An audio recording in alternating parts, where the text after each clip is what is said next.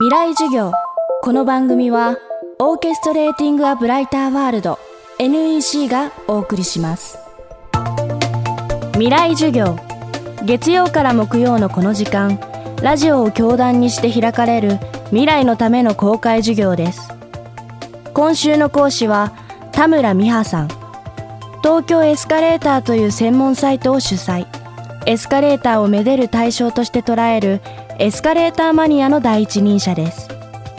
ここまでエスカレーターの魅力めで方味わい方をいろいろ伺ってきましたが実はエスカレーターという乗り物はそれが置かれている国や都市の経済をリトマス試験紙のように反映するのだと田村さんは主張しています。一体どういうことなのでしょうか。未来授業4時間目。テーマはエスカレーターは語る。内だと特に東京は一人乗りエスカレーター3基付きっていうのがすごい増えていて、まあ、最近東京を特に歩かないようにしましょうみたいな年寄りの事故が増えているっていう問題があってもう東京の人はあの2人乗りの幅だとどうしても歩いちゃうっていうのがあるので東京駅とか特に最近変わったんですけど1人の幅しかないっていうエスカレーターを3機つけるっていうパターンがちょっと増えてきてます。地方だと、まあ、大阪は逆とかいう話もありますけど普通に並んで乗るのがまあ、スタンダードなので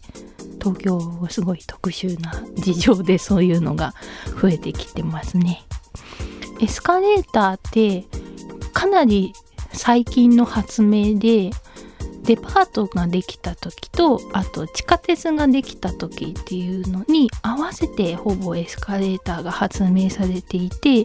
で本来バリアフリーでもないですしエスカレーターって。エレベーターはバリアフリーで必ず必要なんですけどエスカレーターって本当はいらない。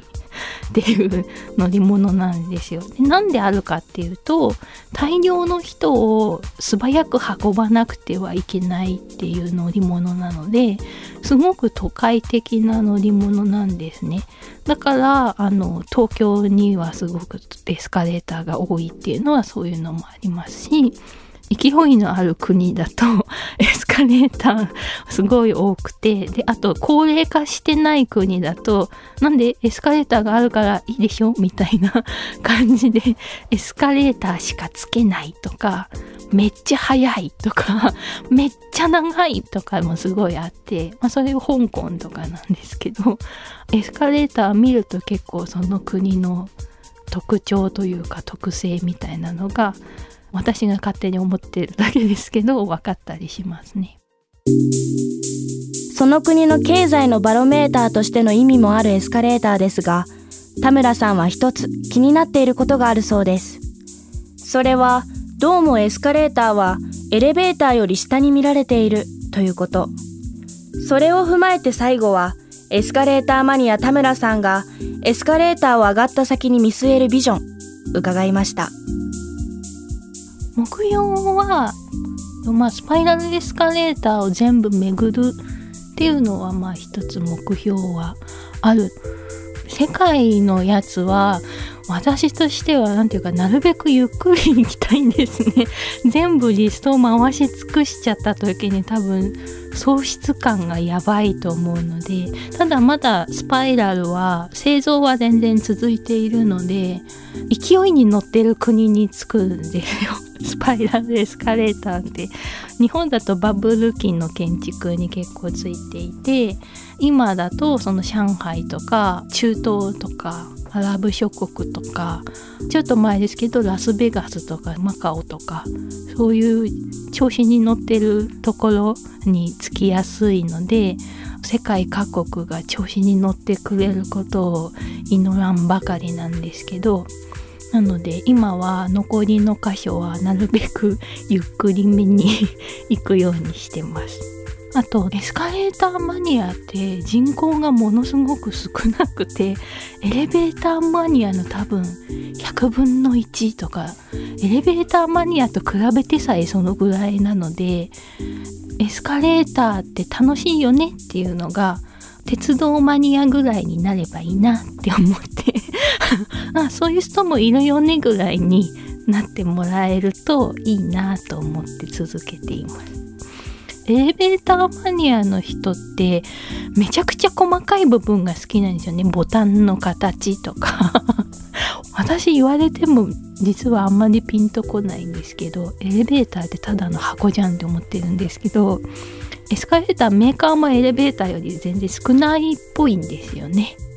あと男性が趣味にしづらいっていう問題ちょっとあるんですけど あの写真とか撮る時に 盗撮問題っていうのがちょっとあって男性が趣味にしづらい問題がちょっとあるらしい。ですけどでも今エスカレーターマニアの一番巨大な勢力5歳の男の子っていう エスカレーター初めて乗るぐらいの子供たちっていうのがすごいエスカレーターすごいってなるらしくってもうずっと乗ってたいらしくってその気持ちはすごいわかるのでその気持ちは大人になるまで持っていてほしいなと思うんですけど。今週の講師は東京エスカレーター主催田村美穂さん。テーマはエスカレーターは語るでした。来週は小児科医の高橋隆夫さんの授業をお届けします。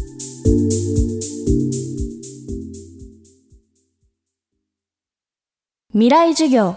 この番組はオーケストレーティング・ア・ブライター・ワールド NEC がお送りしました。